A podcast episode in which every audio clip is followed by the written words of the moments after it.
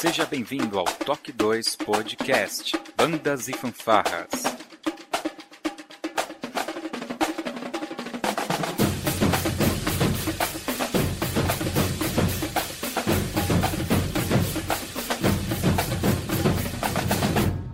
No ritmo da vida, na batida do coração.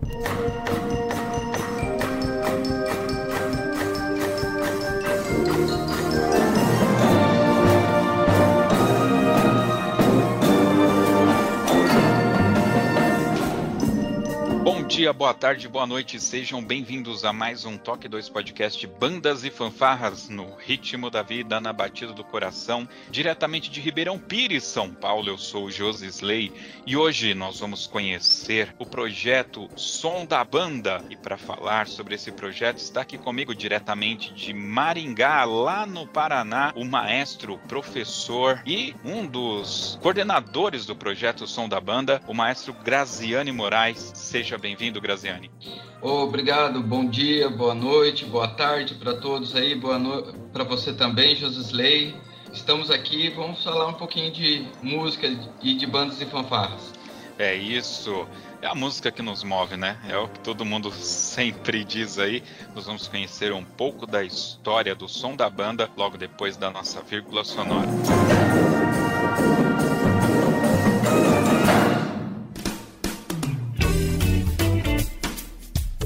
Olá, você está ouvindo o podcast do Toque 2 Bandas e Fanfarras, do site toque2.com.br. Para entrar em contato conosco, você pode acessar as nossas redes sociais através do nosso site ou então pelo e-mail contato@toque2.com.br. E se você gosta do nosso trabalho e deseja nos ajudar a produzir um conteúdo com qualidade cada vez melhor, acesse a nossa plataforma de contribuição pelo site apoia.se toque 2 e veja como contribuir. Este podcast tem o apoio cultural do Portal Brasil Sonoro. Clique, ouça e toque. Para ter acesso às partituras, visite o site brasilsonoro.com.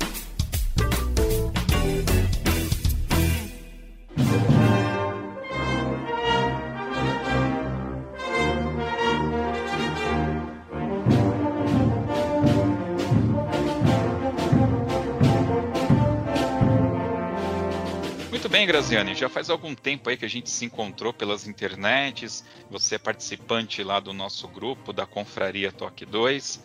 E eu estava ali vasculhando, né? Na realidade, eu, eu tenho atuado mais no Instagram ultimamente. Acho que ela, é, o Instagram tem se tornado a rede social nesse momento, né? Dessa gravação do podcast que tem mais uh, interações, né? E eu sempre vejo lá publicações do som da banda, tenho inclusive dado RT em algumas. Falei, pô, eu quero saber mais sobre esse projeto, conhecer quem tá por trás, qual é a ideia desse projeto. E mandei lá no chat e sei lá, cara, por um por um lapso, eu não fazia ideia que você estava envolvido nisso, cara. Que loucura, né? Uh, bom, vocês estão no Paraná. Paraná é Rio Grande do Sul, é isso? Não, Paraná, Paraná, pô. Ai, olha aí o maluco. É Paraná, Rio Grande do Sul, Santa não, Catarina. Não, não, não, não. Olha o erro de geografia aí. É, não, sou péssimo. É Paraná, Santa Catarina, Rio Grande do Sul. Rio Grande do Sul é o final, não é, é o... o final. É, a gente faz divisa com o Uruguai lá no Rio Grande do Sul. Ah. Oxe, ainda bem que eu não, né, não trabalho com geografia. Caracas. Bom, mas está então aqui mais, mais perto de, de São Paulo aqui. Sim. Graciane, o som da banda. Uh, vamos começar, enfim, o que, que é esse projeto, cara? O projeto Som da Banda, ele é um projeto que começou, na verdade, como fanfarra, né? Fanfarra lá do Colégio Estadual Branca da Mota Fernandes, né? Isso em 1982. Nessa época eu não participava, né? Eu não fiz parte desse grupo que iniciou em 82, até porque eu tinha quatro anos nessa época. Olha eu me entregando aqui. né? E eu comecei a minha vida em bandas e fanfarras em 1989, né? E assim, o projeto Som da Banda ele foi para dar continuidade a, aos trabalhos da fanfarra, né? Que começou como fanfarra de tambores, né, que era o que tinha mais naquela época, né, e depois se transformou em fanfarra simples, depois se transformou com fanfarra com pisto, em 89, né? Eu não era ainda da fanfarra branca da Mota Fernandes, eu tocava num, em uma outra fanfarra aqui de Maringá, né? Aí em 91 eu mudei de escola, eu fui estudar no Branca da Mota Fernandes. E aí eles me chamaram para tocar na fanfarra do colégio me chamaram assim, me impressionando, sabe? Aí eu larguei a outra fanfarra e fui tocar no Branca da Mota. E gente, aí eu toquei por um ano, voltei para antiga fanfarra, né? No ano seguinte, em 92, quando foi em 93, essa fanfarra foi extinta, porque ela era de uma escola particular e aí teve-se a ideia de juntar os grupos, né? O grupo que estava saindo é, entrou em contato com o pessoal que estava né, no Branca da Moto Fernandes, que muitos já faz, fizeram parte da fanfarra lá atrás, quando ela era fanfarra com fanfarra simples, e juntou em 93 e a gente já no primeiro ano nós fomos campeões paranaense, nós fomos campeões brasileiro, sabe, é, juvenil de fanfarra com pisto. No segundo ano fomos bicampeões brasileiros, sabe? E em 95, no fatídico Nacional de Ponta Grossa, que a CNBF não reconhece, a gente foi tricampeão, né? A gente foi tricampeão ali.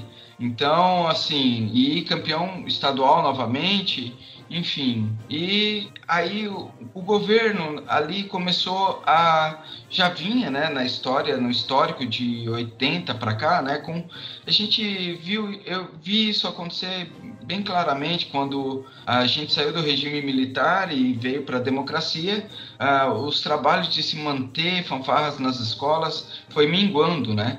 E na década de 90 isso piorou aqui no estado do Paraná. E aí então surgiu a ideia, não, nós precisamos manter esse projeto. Nós precisamos manter a fanfarra. De que forma? E surgiu então, as ONGs estavam começando né, a aparecer. Não, vamos montar uma ONG, uma ONG é uma organização não governamental, então criamos uma associação em 99. Então surge em 99 a Associação Cultural Banda de Música Branca da Mota Fernandes, que leva o nome do colégio porque a gente nasceu lá dentro e também porque a, senhora, a dona Branca da Mota Fernandes foi uma pioneira aqui em Maringá que desenvolveu atividades né, é, sociais aqui. Então, principalmente com crianças e adolescentes. Então, por isso que a gente carrega o nome dela também. Não só por conta do colégio, mas por conta disso. E a gente começou engatinhando, entendendo como que funcionava. É, nesse período eu fui fazer música. Eu sou formado em música pela Universidade Estadual de Londrina, né? sou licenciado em música. E no penúltimo ano que eu estava na faculdade, eu já estava me reunindo com os diretores. Olha, vamos voltar, vamos voltar, vamos voltar. Eles falaram: não, se forme, a gente vai voltar. Em 2013, então, eu me formei e a gente começou, retornou com as atividades da associação, começando ali com, com quatro trompetes, um flugel, três trombones de pisto, dois eufônios e uma tuba mi bemol, um sousafone mi bemol e, e um e, e, alguns equipamentos de percussão bem antigos, sabe? Então foi, foi assim que a gente começou. E fazendo duas turmas, três turmas, para poder dividir os instrumentos. E assim a gente começou a crescer. E hoje, graças a Deus, a gente está numa estrutura muito boa, sabe? E graças ao trabalho que a gente, sério, que a gente vem desenvolvendo desde então pelo que eu entendi aqui, o resumão é: existia um grupo musical que era de uma escola pública, XPTO, e, e vocês transformaram, né, com o fim dessa, dessa, desse grupo musical, vocês transformaram ela numa ONG para que ela tivesse continuidade, daí surgindo o projeto. Mas houve um período de paralisação, pelo que eu entendi. Isso, então, é, não, não houve uma, uma interrupção ali quando surgiu a associação surgiu a associação para dar um fôlego a mais para as atividades. Só que daí, no ano, eu acho que foi no ano de 2000, as atividades aí, 2000 2001, as atividades paralisaram total, né? Total, e a gente só retornou em 2003. Bom, vamos dar um stop aí, vamos olhar um pouco pro Graziani rapidinho, porque aí tem um detalhe importante. A gente está falando dos anos 90 um, e você, por algum motivo, resolveu, enxergou na música a possibilidade de ser a sua profissão, né? Uh, como que se deu isso? Você não tinha em mente ter uma outra profissão? E por que escolher música? Tá? Eu vou até me estender aqui um pouco mais, porque, veja, década de 90, professor de música, passar fome. É, é, é isso que eu, que eu tenho na cabeça, cara. Não fazia sentido para mim você ser um professor de música na década de 90. É, então, na verdade, na década de 90 eu era adolescente ainda, né? Era adolescente e eu comecei meus estudos é, bem novinho, eu comecei em coral na igreja e na escola, né? Em 89, então, eu entro para fanfarra é, de determinado colégio particular lá, que eu entrei como comunidade, eu não, não estudava no colégio, tá? E, e eu comecei a me interessar.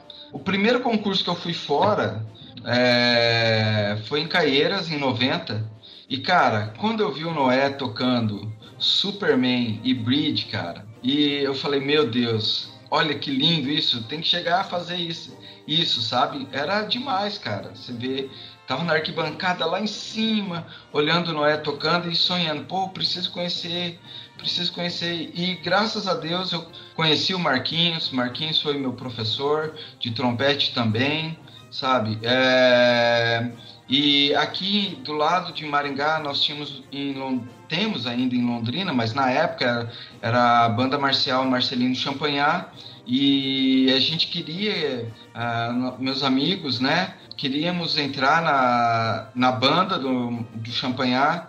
Nós conseguimos entrar, conheci ali outros mentores, né, da minha vida, que foi o Chicão, que era o regente, né, da, da banda, é, o Cícero Cordão, que é trompetista, né? Não sei se vocês vocês conhecem o Cícero, provavelmente, e o Arthur Fernandes, que também é trompetista. Ambos foram meus professores. Quer dizer, Cícero, é, a gente conversa até hoje, sabe? É, eu trabalho junto com ele, o Cícero trabalha no projeto. Arthur foi uma peça fundamental na minha formação também, sabe? Então, ali, quando eu entrei no Champagnat em 95, é, eu vislumbrava ser trompetista profissional, né? E tocar em orquestra. Mas eu tive um erro de percurso aí, né? E, e não consegui. Mas, é, mas eu segui carreira como, como educador e falei, não, eu vou então para ser educador, vou trabalhar, vou formar crianças e adolescentes, porque isso foi uma coisa que, que me bateu muito, sabe? Porque eu fui dar aula na periferia de Londrina, onde crianças passavam fome, não tomavam banho, viam amiguinhos sendo atropelados por trem, sabe? Não tinham respeito um com o outro, e no final assim do estágio no final do ano no meu quarto ano né que era o último ano de re... então era regência em sala de aula é, você vê aquelas crianças já se respeitando você vê que a música transforma vidas e elas vindo para no último dia te abraçando falando professor professor é, quando que o professor vai voltar o ano que vem, nós queremos continuar terando, ter aula com o professor. Cara, isso não tem paga, sabe? Então isso é, é que motivou também, sabe? A dar continuidade, trazer e manter o projeto, é, re, é, reavivar o projeto da banda, porque ainda não tinha nome, né? Então a gente reavivou e nasceu o projeto Som da Banda com esse intuito de principalmente atender crianças e adolescentes carentes para que a gente pudesse é, dar uma ressignificar vidas, sabe, dar um, uma perspectiva diferente de vida para essas pessoas, sabe, na sua formação. Bacana, cara, bacana. Agora,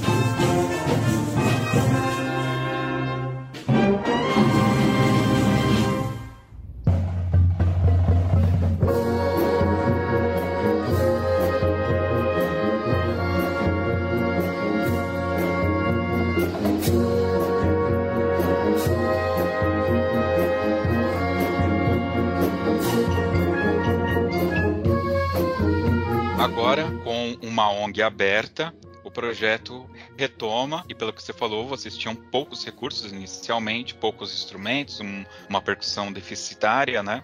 E mas os alunos começaram a chegar, né? Uh, como que foi esse começo? Vocês ocupavam algum espaço emprestado? Como que que vocês se estruturaram inicialmente? Até hoje a gente trabalha em parceria com escolas estaduais, né? Então, é, inicialmente a gente começou as atividades lá no Colégio Branca da Mota Fernandes mesmo, né?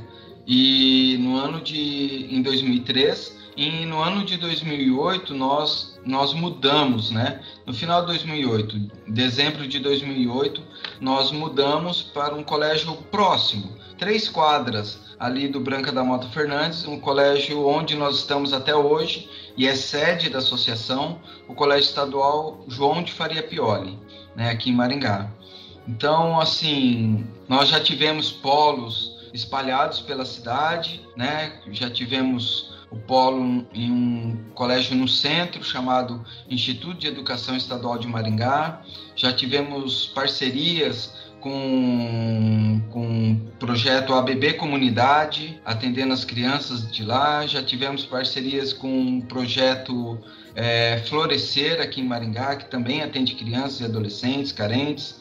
É, parcerias com ah, como que é o nome? Parcerias com o Lar Escola da Criança, tá? Então, assim, a gente sempre buscou parcerias é, para a gente trabalhar. E hoje nós estamos com uma parceria com uma faculdade, né? Que é a FEITEP, aqui em Maringá, e eles têm um colégio um colégio chamado Colégio Vila Militar, que é um colégio é, com filosofia militar, né? É, e que a gente atende as crianças ali também sabe? Porque também não teriam condições de ter aulas de música, nada, né? Então eles cedem espaço para a gente ter os ensaios da, da banda principal, né? E a gente dá aula para os alunos do colégio, da, do CVM, mas a nossa sede, as aulas mais pesadas, o dia a dia realmente maior é no Colégio Estadual João de Faria Pioli. A estrutura hoje, como que ela tá? Vocês têm um polo principal e vários polos espalhados em Maringá. É, hoje nós temos é, o polo de atendimento central realmente é o João de Faria Pioli, é o Colégio Estadual João de Faria Pioli. E nós temos uma atividade em parceria para atender os alunos é, lá da, do Colégio Vila Militar, da FEITEP, porque a FEITEP nos cede espaço para a gente guardar os nossos equipamentos da banda principal, né? Da banda principal. Então é, é isso que a gente tem. Mas a gente já chegou a ter quatro, quatro polos espalhados na cidade, né? Mas com a pandemia, a, isso a gente tinha três e com a pandemia a gente ficou apenas só com um. E buscamos essa nova parceria é, na FEITEP para a gente tomar fôlego, né? Pra, porque o, o, colégio João de Faria Pioli ele não teria estrutura para abrigar todo o projeto Som da Banda. Entendi. Bom, hoje eu entendo que você vive do projeto. Sim, vivo do projeto.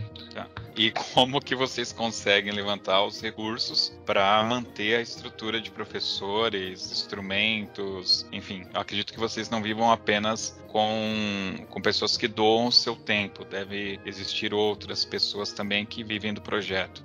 Sim, nós buscamos parcerias com como qualquer organização, né, a gente busca parcerias com a Receita Federal para buscar ter é, bazar beneficente com é, mercadorias doadas né, pela, pela Receita para esse fim. É, nós participamos, somos cadastrados, né? Do Conselho Municipal dos Direitos da Criança e do Adolescente aqui em Maringá. Então, por isso, nós temos o, o direito de participar do Fundo para Infância e Adolescência. Nós temos parcerias com o município, né, com a Secretaria de Cultura, para algumas eventualidades, principalmente realização de concertos dentro do Teatro Municipal. É, nós conseguimos também, é, através da Lei de Incentivo à Cultura Federal, a antiga Lei Rouanet, né, é, é, o, é o que a gente é o que mantém principalmente a estrutura de professores. E nós temos uma parceria com fomentadores culturais, né? É, um principal que é aqui de Maringá, que é o Instituto Cultural Ingá. Eles que nos ajudam é, capta, na captação né, do, do projeto. Então, hoje, a gente pensa muito mais no atendimento, em fazer concertos, atender os nossos patrocinadores, né? Do que qualquer outra coisa. Isso, isso vale mais do que ser campeão num, num campeonato. Claro que a gente quer ser campeão no campeonato, é óbvio. O trabalho também é para isso, não é um trabalho de excelência para isso, com a banda é, principal, né? Mas não o, o projeto não se finda aí, né? A gente tem outras preocupações. É, Obviamente que nós estamos acabando aí de sair de uma pandemia, mas no melhor momento, antes, pré-pandemia, né, com todos uh, ah, os polos funcionando, vocês atendiam quantas crianças aproximadamente? Ou quantos a alunos? A gente tinha um atendimento de 280 pessoas, a maioria crianças e adolescentes. E hoje, por conta da pandemia, a gente está com 90. Então reduziu muito o nosso atendimento. Então nós estamos assim buscando, abrindo vagas, né? É, claro que é cada ao seu tempo, né? Porque nós abrimos vagas agora, por exemplo, é, em fevereiro para o primeiro semestre, não conseguimos é, lotar todas as turmas, então a gente vai remanejar turmas agora e tudo, equalizar para a gente abrir, estar abrindo vagas agora no mês de junho para novos alunos começarem em julho, o segundo semestre. Né? Então a gente está tá fazendo isso. Legal. Além das aulas de música propriamente dita, vocês dão algum outro curso, algum outro tipo de assistência para os alunos? Nós damos as aulas de música para formação de músicos para banda, principalmente. Claro que a formação não é para banda, só para banda, não. É formação para o cara que, se ele quiser ser músico, lá na frente ele vai ser, porque nós temos um plano pedagógico, nós temos nosso material pedagógico, nós temos toda a nossa ação pedagógica estruturada, né? E, e temos também as aulas de balizas, que onde a, a base para as balizas são as aulas é, de ginástica rítmica, né? E nós temos aulas de dança contemporânea e aulas de corpo coreográfico, que é tudo na área de dança, né? Ah, isso é bastante, bastante legal. Você falou a respeito aí é, que vocês atendem, na maioria, crianças e adolescentes, né? Quais são essas faixas etárias que vocês atendem hoje? Como funciona é, para ingressar no projeto, participar do projeto? Bem, para participar do projeto, o aluno, a primeira coisa, ele tem que estar tá matriculado no ensino regular. Né? Ele tem que estar tá na escola estudando. É a primeira coisa. Se ele não estiver, nós vamos direcioná-lo para se ele quer realmente estar no projeto, ele vai ter que ir para a escola. Não tem jeito, né? Não tem jeito. E crianças, né? A partir de a gente começa a atender a partir dos seis anos de idade, né? Com musicalização, a gente tem um trabalho de musicalização para crianças de 6 a 9 anos. É, nós temos o trabalho de GR, começa com seis anos, né, as balizas começam com seis anos, e dança contemporânea, corpo coreográfico começam com 10 anos, e aulas de instrumentos também a partir dos 10 anos. É assim que funciona. Muito bem. A questão da metodologia que vocês utilizam, eu acredito que para cada faixa etária vai ter uma metodologia é, diferente aí. E aí vai aqui, assim, eu, eu gostaria até é, do, do, seu comentário né, a respeito. Um, eu não me lembro agora se é na Colômbia ou Venezuela que eles têm aquele método de ensino que basicamente é eu replicar o meu conhecimento para o próximo aluno, que vai replicar para o próximo que entrar depois, que vai replicar para o próximo, né? É na Venezuela o El Sistema? Eu acredito que sim, acredito uhum. que sim. É da tá? onde vem o Dudamel, né? Exatamente, que é meu alvo, tá? Tem um alvo na testa dele e ele é meu próximo alvo aí. Legal, muito legal. Seria, Quem vai sabe? ser bacana, hein? Não, não é que vai ser, né? Depende, depende de muita coisa.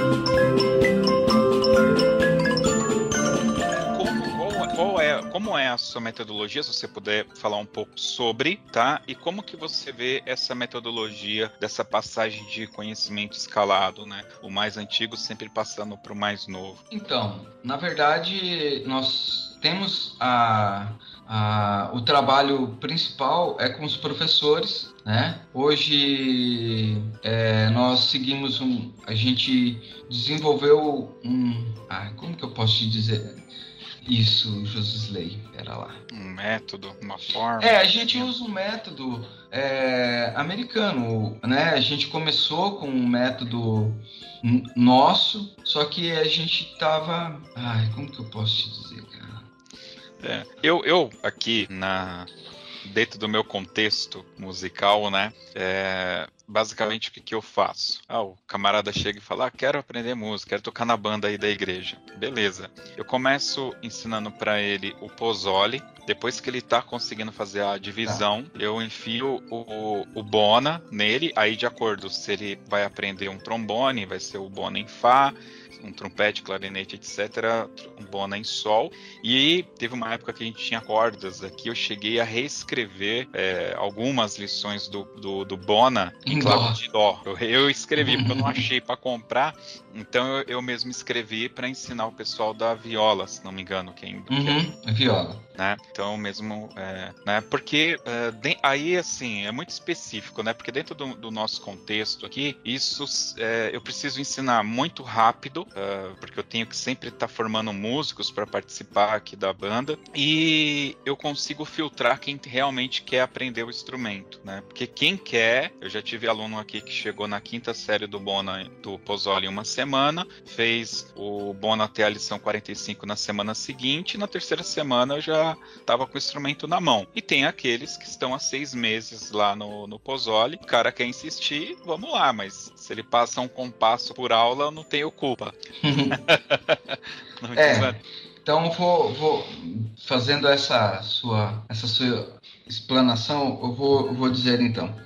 Então, a, o, a metodologia que a gente utiliza aqui é, é a mesma, assim, a gente, o aluno já começa a aula com o instrumento, já da, no primeiro dia, vamos dizer, para aqueles que vão fazer aula de música tá? Aqueles que têm de 10 anos para cima, eles já começam, se eles fizeram musicalização ou não, eles começam já com o instrumento.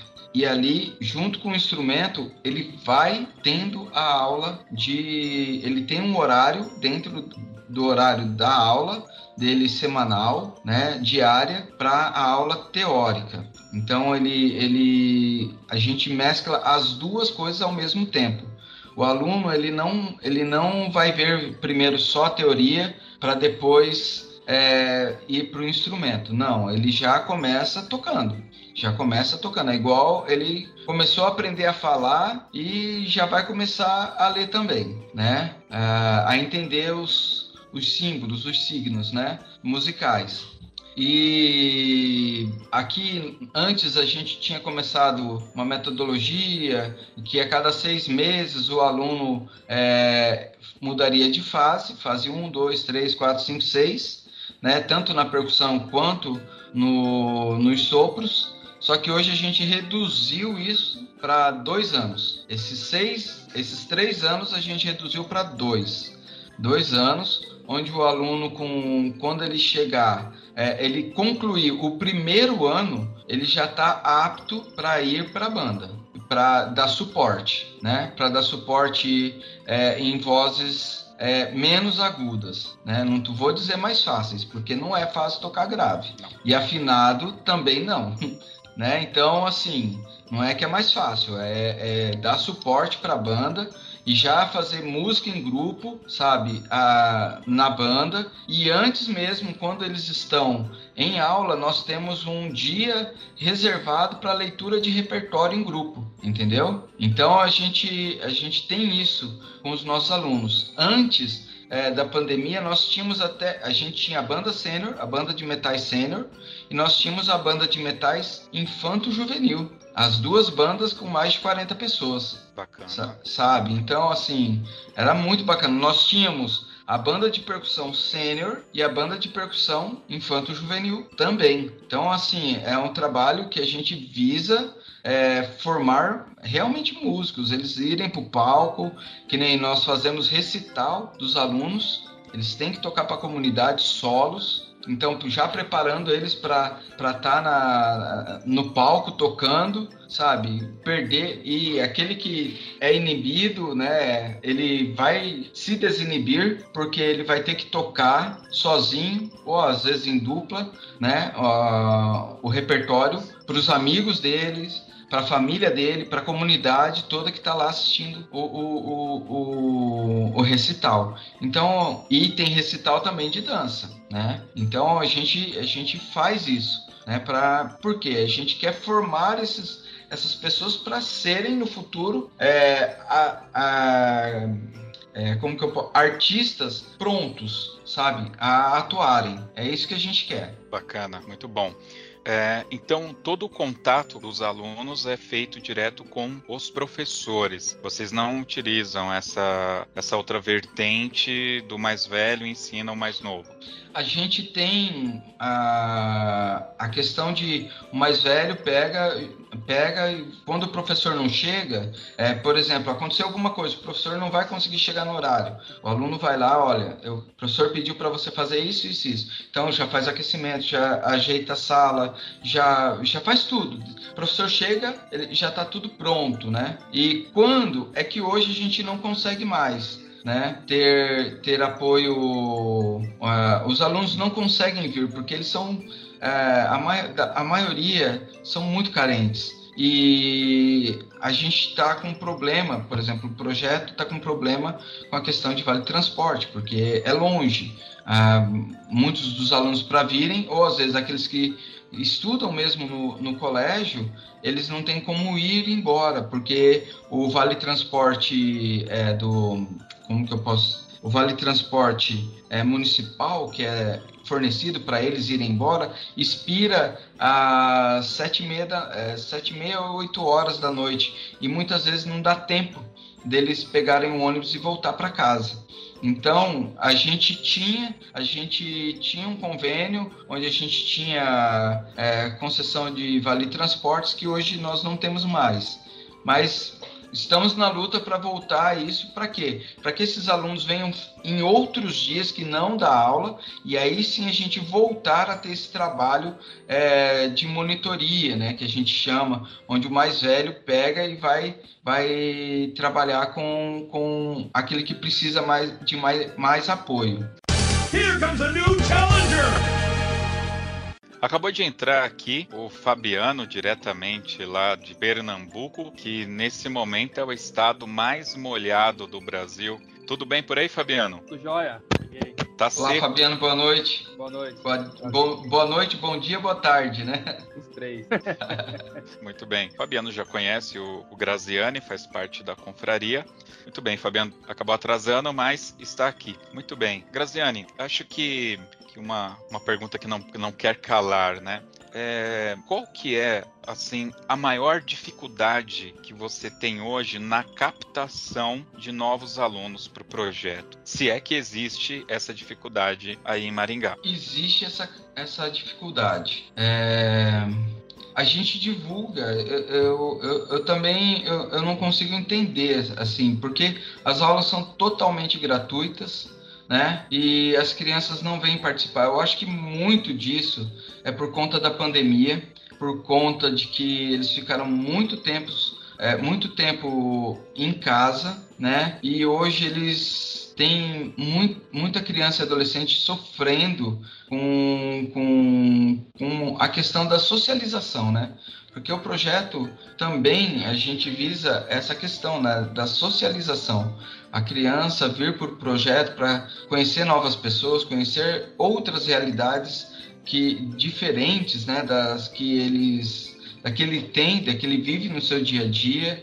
Então, eu acho que a pandemia ela ela dificultou muito isso, sabe? Tem muita criança que tem medo até hoje de sair de casa, sabe? Criança, adolescente. E como a gente ficou no mundo virtual por dois anos praticamente, eles migraram é, quase que 100% para esse universo é, virtual e eles não querem, é, não estão mais dispostos a vir para a vida real, sabe? Então isso está dificultando bastante a gente aqui. É uma das leituras que eu faço, né? Sim. O Fabiano, ele lá em Pernambuco, Pernambuco não, Recife, né? Fabiano, ele é professor de música também. Você tem percebido isso por aí também, Fabiano? Essa questão dessa virtualização ter tirado é, o aluno desse do mundo real? É, depende dos casos, né? Depende, cada caso é um caso. No caso de alunos de teoria, é, eles preferiram mais o o, remoto, percebo isso, né? É, mas no caso de instrumento, que é o meu caso, quando aula, aula prática, é, o virtual não funcionou. Então os alunos preferem o presencial. Apesar que a gente teve uma grande evasão durante a pandemia na escola, né? Porque muitos alunos não têm, não têm, não tinham e não têm, continuam não tendo condições de ter um equipamento adequado para fazer uma aula, né? Tem muitos deles que não tem nem celular, ou celular tem, mas não tem internet, é, não consegue acessar tranquilamente, né? Então vai ficar difícil. Mas aí eu tenho percebido isso, dependendo do caso. Tem aluno, tem turma de teoria lá na escola que tá com um aluno, dois. Eu cheguei a dar aula na pandemia, assisti um professor que estava doente, a turma que ele me passou tinha três alunos, sabe? Então a gente percebe muito isso aí. Puxa, complicado, complicado.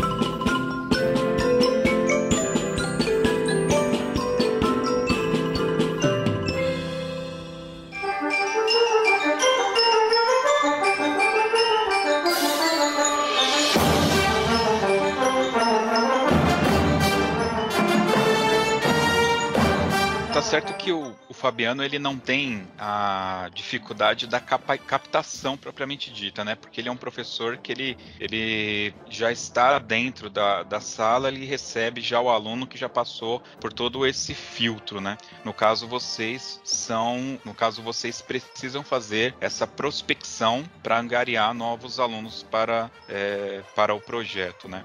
Eu queria falar um pouco sobre a questão do financiamento desse projeto, tá? Que e aí você, por favor, coloque as, a, a, as travas aí se a gente falar for muito longe, tá?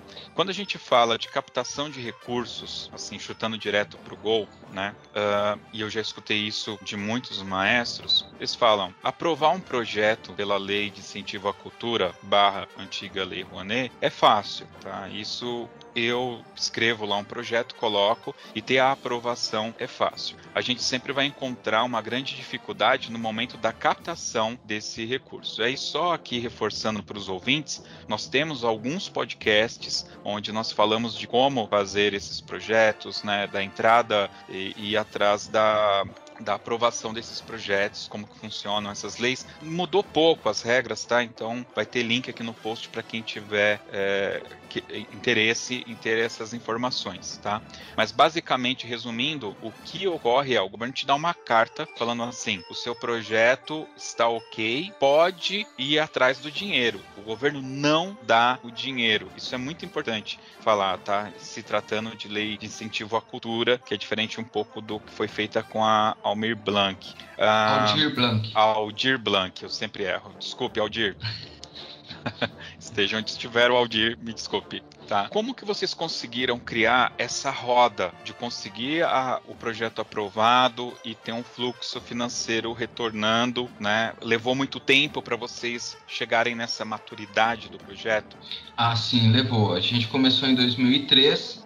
O primeiro projeto que a gente apresentou foi em 2004 para a Lei Rouanet e assim a gente não captou, a gente teve dois ou três projetos que não foram captados e a gente começou a captar em, de 2009 para 2010. Bastante tempo. Demorou, demorou. O que, que aconteceu? Nesse período, é, desses sete anos, nós tivemos uma parceria que até hoje, mas ali foi fundamental para alavancar o projeto, que foi com o Conselho Municipal dos Direitos da Criança e do Adolescente, ali com o Fundo para a Infância e Adolescência. Então, a, a partir dali, o, o fundo entendeu o, o projeto. Eles entenderam o projeto e ajudaram é, o projeto a crescer, sabe? Subsidiando compra de equipamentos, né? uniformes, é, enfim, não dava, não, não, pagava professores. Eu eu trabalhava no, em outro lugar, né? Em Maringá tinha um projeto Guri aqui e eu era regente e professor de metais aqui. Né? Então, assim, é, então eu tinha um outro emprego, então até 2010 ali eu fui e trabalhei também num, num outro local chamado é, Fundação Luz Amor aqui em Maringá, que também tinha um projeto que era desenvolvido pela Lei de Incentivo à Cultura e eu, e eu conseguia me, me estabelecer financeiramente com, com esses dois trabalhos, né? Mas a partir de 2010 a gente começou então, né, junto com a parceria e a parceria com o fundo com a infância para a infância e adolescência se manteve, se mantém até os dias de hoje e a gente foi é, é, crescendo na captação. Assim, tivemos que ir para muitos empresários, levar o projeto para os empresários entenderem o que era, levar a apresentação é, para esses para esses é, empresários, é, fazer muita apresentação na cidade, sabe? Então, o, um trabalho de uma organização não governamental, ela não se finda é, ali na apresentação em concurso. Não, você tem que mostrar o seu projeto na sua cidade, você ser conhecido na sua cidade, principalmente pelo, pelos governantes, né? Governantes e empresários, para que você possa tentar ter uma ser, ter sobrevi é, você sobreviver é, nesse meio. Senão, não acontece nada. Se, é, nunca negar uma apresentação para um, um patrocinador, você negocia a data, mas negar é, a apresentação nunca. Né? Então, assim, é sempre. É, a gente tem que estar preparado para isso. E, principalmente, ter grupos menores para que numa eventualidade do grupo todo não poder ir, você ter é, um grupo para ir no evento e fa se fazer presente. Senão, é, é, o que, que acontece? Você vai sendo esquecido, é, você vai perdendo a sua relevância junto à comunidade, entendeu? Então, é, estar presente em todos os desfiles, a prefeitura precisa de apresentação, você tá lá, é, o estado precisa de, de, de apresentação, seja na universidade, ou vem o, o governador, ou vem o secretário, alguma coisa, precisa, você vai, você se faz presente, se é chamado. O conselho municipal precisa para uma abertura de uma conferência, alguma coisa, você tem que estar tá lá, entendeu? Se você é convocado. Então é assim, é, você tem que estar tá disposto, né, a fazer esse, esse trabalho, porque não, o trabalho não se finda é, de novo em concurso. Importante isso. Tem fora, uma... assim, desculpa, fora elaborar as suas apresentações, né? E divulgar as suas, as suas é, apresentações e levar público, tornar isso relevante para a sociedade, além de ter o atendimento, né? De crianças e adolescentes, jovens, crianças e adolescentes. Você citou aqui o fundo é, da criança e do adolescente. Me parece que isso é algo que existe em todas as prefeituras, né? Não é exclusivo é, de Maringá. E eu me lembro que em algum momento nós tentamos é, nos cadastrarmos nesse, nesse fundo, mas você tem que seguir algumas regras, né? Você tem que atender algumas questões aí. Eu lembro que uma delas era perguntava se nós tínhamos um psicólogo para dar assistência a essas crianças, né? É, como que vocês conseguiram atender a toda essa demanda? Vocês têm profissionais vinculados? que colaboram é, com vocês de forma gratuita ou enfim para que vocês consigam atender toda essa demanda? Então, eu acho que isso é, é, é de cada local. A estrutura que eles pedem para para se ter, né? O registro no conselho, tá? Então, assim, em Maringá, o que eles pediram para a gente era ter é, o nosso pedagogo. Então, a gente teve que trabalhar para ter pedagogo, né? Então, que assinasse a, e que se comprometesse com, com ai, como que é o nome? Metodologia de ensino? Não é metodologia de ensino, com o nosso ah, o plano como que é o nome? O PP, PPP, Plano Pluri... Plano, plano Político Pedagógico. Isso. Então, o pedagogo ele tinha que assinar o plano político pedagógico da associação e do projeto. Senão, a, é, não tinha condições, porque ia estar trabalhando com ensino né, de música. Né? Eu não estava trabalhando com outras questões, por exemplo, é, é, de ordens é, psicológicas, por exemplo. Então, eu acho que isso é mais assim de local para local. Mas, por exemplo, se eu for para o Conselho Municipal é, da Assistência Social, eu tenho que ter, sim, uma assistente social. Tem que ter. O projeto tem que ter. É, é, senão você não, não, não participa do. Você não faz parte do conselho e aí você não pode é, ter. É, como que eu posso dizer? Você não pode ter é, convênios com o conselho, com os fundos do conselho, né? E também você não pode é, pedir recursos de emendas para assistência social junto a deputados e senadores, porque você tem que ter um, um certificado chamado SEBAS. Então são várias coisas, né, que você tem que ter para estar tá em cada, cada, cada caixinha aí, cada conselho, cada, cada situação.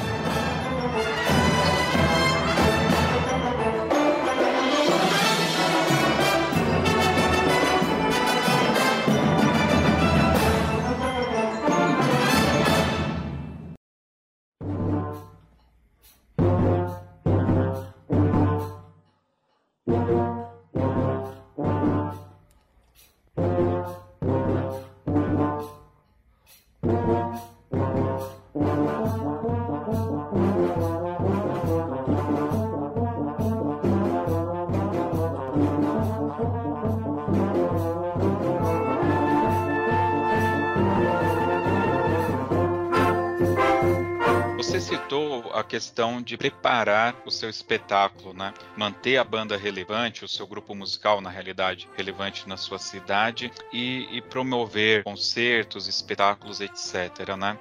Qual que é a linha de músicas, né? Qual que é a linha musical que vocês têm adotado é, nesses últimos anos? Então, nos últimos anos a gente trabalhou muito musicais da Broadway, nós trabalhamos com temas de filmes.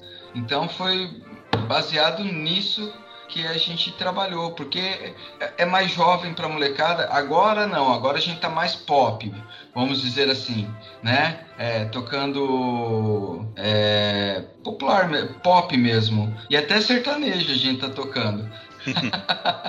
né? Porque já pensando novamente, a gente tem que atrair público. O público também, uh, ele não quer ouvir o Fantasma da Ópera toda hora. Ele vai curtir o IMCA, por exemplo, né? Ele vai curtir é, Batom de Cereja, né? Então tem, tem essas coisas. Então você tem que levar isso para o público para, de novo, fa falando, é, tornar o projeto relevante para a comunidade e cada vez mais conhecido. E essas pessoas que viram você tocar, quando eles ficam sabendo é, de um novo concerto, de uma nova apresentação, ele vai falar: Ó, oh, vai lá que é bacana, vamos junto. E aí você leva mais pessoas. E com isso a gente sempre divulga também as aulas. E ali também é um momento da gente angariar novos alunos. No, no que tange assim, as apresentações, né? Normalmente vocês têm se apresentado mais em que situação? Ar livre, dentro de, eh, eh, dentro de, de teatros, em desfiles? É uma mescla. É. É uma mescla, né? É uma mescla. A gente. É... Porque depende, né? Depende se é para a prefeitura, geralmente é em lugar fechado, né? Raramente é, é em desfile, porque em Maringá nós só temos dois desfiles oficiais, que é o do aniversário da cidade e o 7 de setembro, né? E nos demais é, às vezes a gente faz é... ah, também outra coisa que a gente participa são de editais municipais, né? Então, quando a gente, a gente propôs, por exemplo, é, concertos nos parques, por exemplo, então a gente foi tocar nos parques, divulgou, levou a, as pessoas para o parque, pra, foram conhecer o parque e, e, assistiram o concerto da banda. Então, tem essa. Nós tocamos em tudo quanto é lugar. Mas, assim, na maioria das vezes é, é mezzo mezzo, vai. É, eu, vi você falando aí da, da, dificuldade que se tem, né? Até de quando a gente vai falar com o patrocinador. É, não sei se você toca só na cidade ou cidades vizinhas também. Aqui eu tive uma, uma experiência que a gente está levando um trabalho de workshops e concertos para outras cidades aqui do estado. E a gente sente uma dificuldade muito grande, porque a maioria das pessoas que, prefeitos ou vereadores ou algum empresário assim, é, eles desconhecem totalmente o que é o nosso trabalho, né? O que você precisa para fazer um concerto, por exemplo, o que você precisa precisa da infraestrutura básica, né? Um caminhão baú para levar material, para levar o pessoal, alimentação, tal, tal. Então, assim, a gente tem muita dificuldade. Eu tive que ir lá uma semana antes do evento para apertar a mão do prefeito. Olha, aqui sou eu, tá vendo? Eu existo. É, a gente tinha feito contato com a produtora, a gente tem uma produtora que nos ajuda, e ela fez todo o contato é, remoto, né? E aí, mas ele falou, não, mas eu quero que vocês venham aqui pessoalmente, porque eu só, só consigo fazer as coisas apertando na mão, olhando no olho. E mesmo assim, o cara ainda ficou reticente, né? Não, mas você vai precisar de tudo isso mesmo? Tudo isso que a gente fala é um caminhão para levar o material, um ônibus para levar o pessoal e alimentação. Vai precisar de um caminhão, não cabe no ônibus. Eu falei, precisa do caminhão, porque a gente vai trazer tímpano, a gente vai trazer marimba, sei o que, né? E aí, quando a gente chegou lá fazer o concerto, aí o prefeito, é, quando a gente fez o workshop é, no domingo, aí tem encerramento da workshop, os alunos das oficinas se apresentando, e aí o prefeito foi assistir. E a mulher do prefeito, ela é, é presidente da Câmara dos Vereadores. Aí foram os dois, né? Aí quando ela chegou, viu os instrumentos, aqueles percussão, principalmente que chama muita atenção. Ah, são esses aqui, então é por isso que vocês tiraram daquele caminhão grande. Eu falei, é, justamente isso aí. Aí o cara foi lá pegar nos instrumentos, sabe assim. Então, assim, é, é até engraçado isso, mas a gente vê que ainda existe uma carência muito grande de conhecimento. E isso impede a gente, às vezes, até de, de fazer mais coisas, né? É, quando você, por exemplo, oferece seu grupo a tocar num parque, parque é, um parque ecológico, não tem em Ou aqui em Recife também tem. Aí você vai à prefeitura, ó, eu, eu vou fazer um concerto, mas eu preciso do todo, uma iluminação, dependendo do horário, né? Preciso de uma iluminação, porque. Ou por que o todo? Porque se chover, né? Aqui em Recife, é, agora tá se acabando em chuva, mas aqui raramente chove, né? Mas mesmo assim, você não pode arriscar, você tá colocando um material caro ali, aí uma iluminação própria. Então, assim, os caras ficam, não, mas pra que isso? É, até o maestro da banda municipal aqui, da banda sinfônica que eu toco, ele fala muito isso. A gente tem que desenhar, é, a gente tem que justificar, o maestro aqui ele teve que justificar a prefeitura do Recife o porquê que tem que ter cada instrumento na banda municipal, na banda sinfônica. Por que, que você tem que ter tantas flautas? Por que, que você tem que ter tantos clarinetes? Por que, que você tem que ter o eufone? Por que, que entendeu? O maestro tem que fazer um relatório detalhado, explicando um tipo de música que a gente toca, que precisa, essas coisas todas assim que a gente já sabe. Então, assim, é, é muito complicado quando você. Nós somos artistas, né? Músicos, a gente às vezes não tem esse, esse, essa paciência ou essa experiência de conversar com esses organizadores, com esses empresários, patrocinadores em geral, mas a gente vê que é, é, eu não sei como a gente pode chegar a, a mudar isso, assim, porque quando você fala, eu tenho uma banda, o cara já imagina uma banda de forró, uma banda de rock, sei lá, uma caixa de som um microfone, tá certo, né? E quando você fala, eu tenho uma banda musical, uma banda marcial, eu tenho 50 pessoas, eu vou precisar de um ônibus, um caminhão, 50 cadeiras, um todo, alimentação para essa galera e músico come pra caramba, né? É, porque o instrumento é caro, não pode ficar em qualquer lugar, tem que ter um alojamento. É, e, e, e, a gente tem que trabalhar isso mais assim, né? Esse, esse é, programa tá sendo legal por isso também, porque a gente tem que tentar conscientizar isso é, em todas as partes, né? É, porque isso vai abrir portas pra gente, vai facilitar o nosso trabalho, né? Por exemplo, é, você falou, preciso atrair alunos. Para você atrair alunos, você tem que mostrar um trabalho, né? Você tem que estar tá tocando na rua, na praça, no parque, no teatro, dentro de uma escola, de repente, eu vou fazer um concerto naquela escola, no final entrega lá o proteguinho, convida, tal, os alunos, tal, tal. Então a gente às vezes é, a gente como músico, eu falei isso, eu tava conversando com a produtora, minha produtora outro dia, eu falei isso com ela. A gente não tem essa, às vezes essa habilidade de chegar e explicar pro cara de como que é isso, como que é aquilo, né? E aí vem minha pergunta, como que você faz isso? É, porque existem essas barreiras. Eu acredito que em todo o Brasil, todo mundo que tá ouvindo a gente hoje, que, que é mais de banda marcial, mais de banda musical, de uma filarmônica, de uma orquestra, quer trabalhar, quer levar o grupo para tocar num shopping, num parque, e se, ba se bate com isso, né? Vou chegar lá no cara do shopping, lá o cara que organiza eventos, aí o cara quer colocar, o que, que você coloca 50 músicos naquele espaço que tem assim, lá na praça de alimentação, que cabe um trio, um trio de forró. Não, cabe aqui? Serve? Não, é muito barulhento, é pouco barulhento. Como que você administra isso? Assim, acho que acho não. É uma coisa que o artista ele tem que aprender é que ele precisa se preparar para isso. Ele não pode pensar que ele vai viver da arte, da arte, né? Sendo apenas dançarino, sendo apenas instrumentista, sendo apenas um artista plástico. Não. Ele tem que saber sobre leis, eles têm que saber sobre é, como escrever um projeto, como apresentar um projeto, saber que ele precisa se formalizar, né? O principal de tudo é se formalizar, ele ter pelo menos hoje uma MEI, senão ele não consegue entrar em lugar nenhum para trabalhar, principalmente no que se diz respeito a a participar de licitações, né? Ele vai ter que ter um contador junto com ele, sabe, para cuidar da, das coisas da, da, das, da empresa dele, porque ele precisa ter isso e ele precisa buscar cada vez mais conhecimentos de como fazer, né? É, projetos e como apresentar projetos, como se organizar. Ele precisa disso. Sem isso, ele, a gente não vai longe. E principalmente conhecer pessoas, ter network, né? Principalmente no meio empresarial e no meio político. Não tem, não tem outra maneira. Né? E, e, nunca subestimar ninguém. Qualquer pessoa pode te ajudar a angariar fundos. Eu tinha uma, eu tinha mãe de uma aluna minha que ela era zeladora numa empresa gigante aqui em Maringá. Ela conversou com a dona e falou, e, e ela conseguiu a reunião para a gente levar o projeto e a mulher conhecer o projeto. E essa empresa se tornou nossa patrocinadora. Então a gente não pode subestimar nada, ninguém. Nós temos que estar abertos e atentos a qualquer situação que possa ajudar a alavancar o projeto. É isso. É, se tem algum conselho, né, é, é esse que eu posso dar de como fazer, entendeu? Muito bem, pessoal. É, eu acho que teria aqui bastante coisa ainda para a gente caminhar, né? Mas o tempo nos pega aqui. É, agora, nesse final, Graziani, eu queria abrir aqui um espaço, é um, um espaço para você é, fazer seus agradecimentos, mandar um abraço para alguém, cobrar uma dívida, ou eventualmente falar aí de alguma coisa que a gente acabou esquecendo de, de, de, de pautar aqui. O espaço é todo seu. Fique à vontade, por favor. Ah, primeiro eu quero agradecer a você, Josley, por ter me convidado a estar aqui no Toque 2.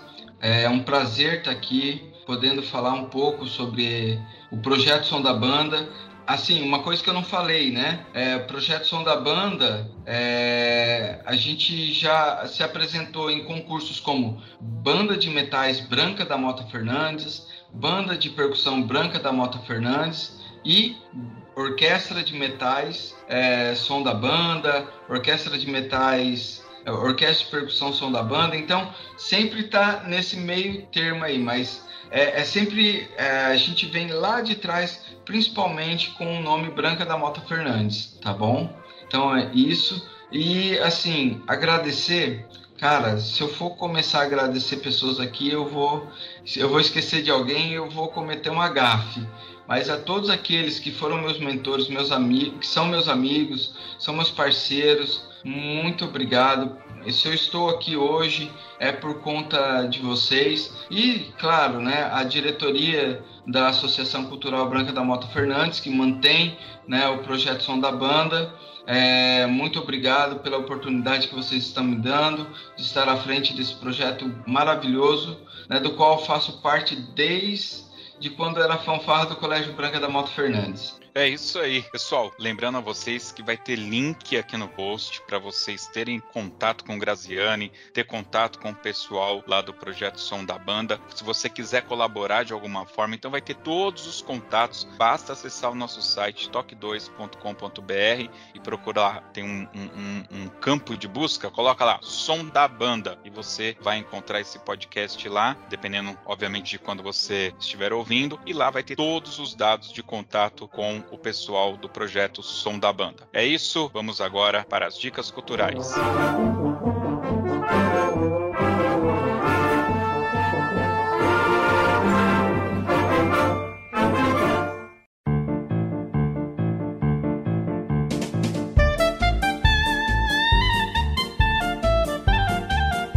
Bem, meus queridos. Dicas culturais é aquele momento que os nossos participantes vão dar aqui uma dica de um filme, de uma série, de um livro, de um sabor de pizza, por que não? Enfim, vale qualquer coisa, quase. Quase qualquer coisa, tá bom? Eu não, não vou fazer aqui de regrado, porque o Graziani é ouvinte do Toque 2, ele sabia que ia participar e eu ia fazer essa pergunta, então espero que ele já esteja preparado. Mas vamos pegar aqui. Fabiano, você que entrou por último aí, qual que é a sua dica cultural? Hoje eu vou dar uma dica é, de um filme, um filme assim que. Aquele filme é, que era muito comum na década de 80, filme pra você tá rindo, assim, besterol, sabe? Eu tava, essa semana, fui num sebo, semana não, passada, antes das chuvas. eu fui num sebo e, e, eu encontrei uma revista muito antiga de, de cinema, que tinha os posters lá dentro, assim, eu, eu gosto de posters, né? E aí eu peguei e comecei a olhar e. Quanto que é, o cara? Dois reais, eu vou levar. Aí nesses posters tinha um filme que eu assisti quando era criança, eu nem me lembrava mais, que é uma paródia de Star Wars chama Spaceballs. Preparar a nave para a velocidade da luz. Não, não, não, não, não. Velocidade da luz é lenta. Velocidade da luz é lenta? É, sim. Temos que ir direto para velocidade burlesca. Oh, velocidade burlesca. Senhor, nunca fomos tão rápido assim antes. Eu não sei se esta nave aguenta. Qual é o problema, Coronel Sanders? Está com medo? E é um filme que é pra você não tá fazendo nada, cara. Eu tenho nada, tenho aqui uma hora pra perder aqui da minha vida aqui. Vou... então é Spaceballs, é com Rick Moranis, né? É um filme de 1987. É bem, bem interessante, ele faz uma paródia bem engraçada da Star Wars. Eu gosto de Star Wars, né? O João também gosta, da trilha, tudo. E a velocidade burlesca. Sempre me lembro desse. Exatamente. velocidade burlesca. E no Brasil ele saiu como Tem um maluco ou Tem um louco solto no espaço, que é muito comum na época, né? Tem um louco, tem um maluco, essa coisa na época da década de 80. O Exato. um louco solto no espaço.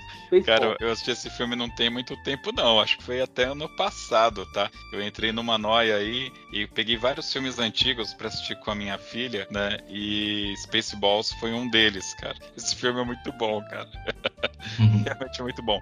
Bom, eu vou aproveitar então aí a sacada do Fabiano e vou dar uma dica aqui de uma série que acabou de estrear no momento que a gente estamos gravando esse, esse podcast. Acabou de sair o primeiro e segundo episódio da série Obi-Wan Kenobi.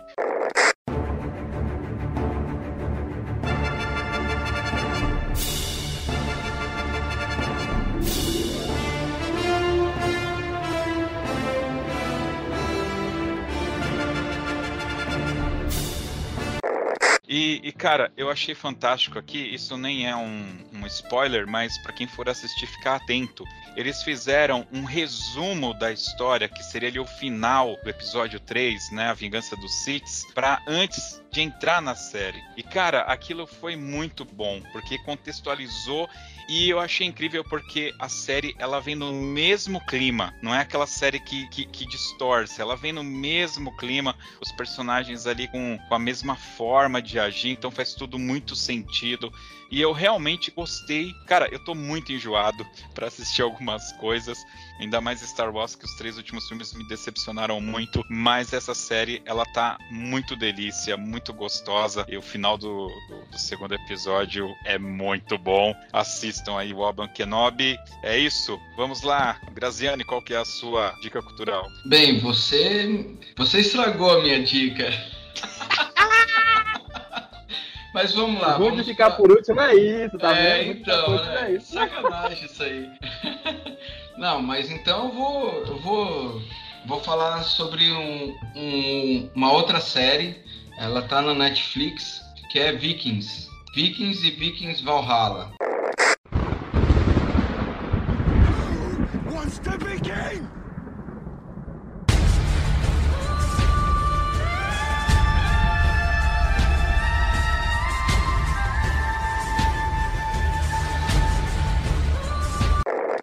Gente, é demais. Maratonem. Maratonem porque vocês vão entender como que os vikings vieram parar aqui no continente. É, é, aqui na, no.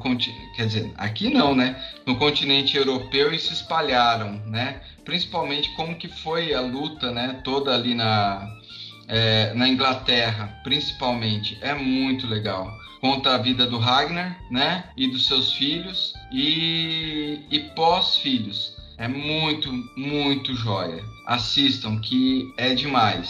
Eu poderia falar um outro também, que é o Ertugro, que conta a história do taravô do Maomé décimo primeiro, né, que foi conquistou Constantinopla, né? Então, ele, é, quando os turcos eles constituem a, a, a sua, sua terra ali na Turquia, é muito legal. E fala muito sobre assim eu sou cristão né e fala muito é, dessa relação da briga entre muçulmanos e cristãos ali na região da Turquia. Muito legal muito bem, é isso aí. Vamos agora para o Toca na Pista.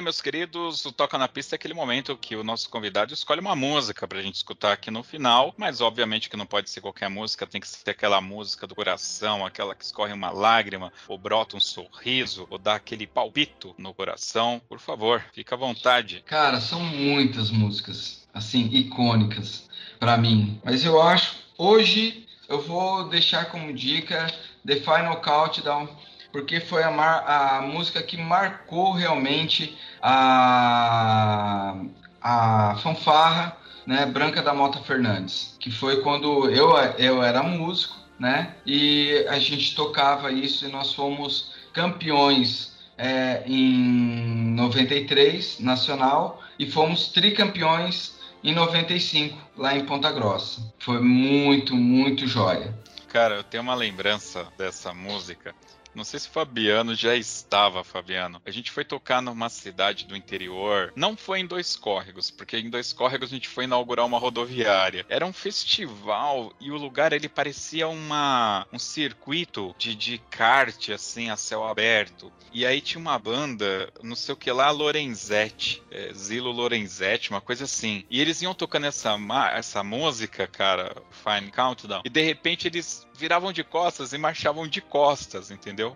Só que eu vou te contar um segredo. Isso, sei lá, 95, 96, era zoado, tá? Não era legal. não era legal. Eu lamento dizer, se tem alguém aí do Lorenzetti que lembra dessa apresentação aí, eu lamento, meus queridos, mas não era legal. A música é legal, mas. A, a ideia foi boa, mas foi mal executada. É, eu não sei se foi boa, não, Fabiano. Cara, muito ruim, assim. Eu, e é, o que eu trago aí na memória dessa The Final Countdown. A gente vai escutar aqui no final. Muito bem, meus queridos. Valeu. Graziane, muito obrigado pela sua participação. Fabiano, que chegou aí depois. É, valeu, Fabiano, pela sua participação. Para você, ouvinte, que chegou até aqui, o nosso muito obrigado pela audiência. Lembrando que, para ouvir este e outros podcasts do Toque 2, basta acessar o nosso site, toque2.com.br. É isso. Valeu, pessoal. Até o próximo Toque 2. Valeu.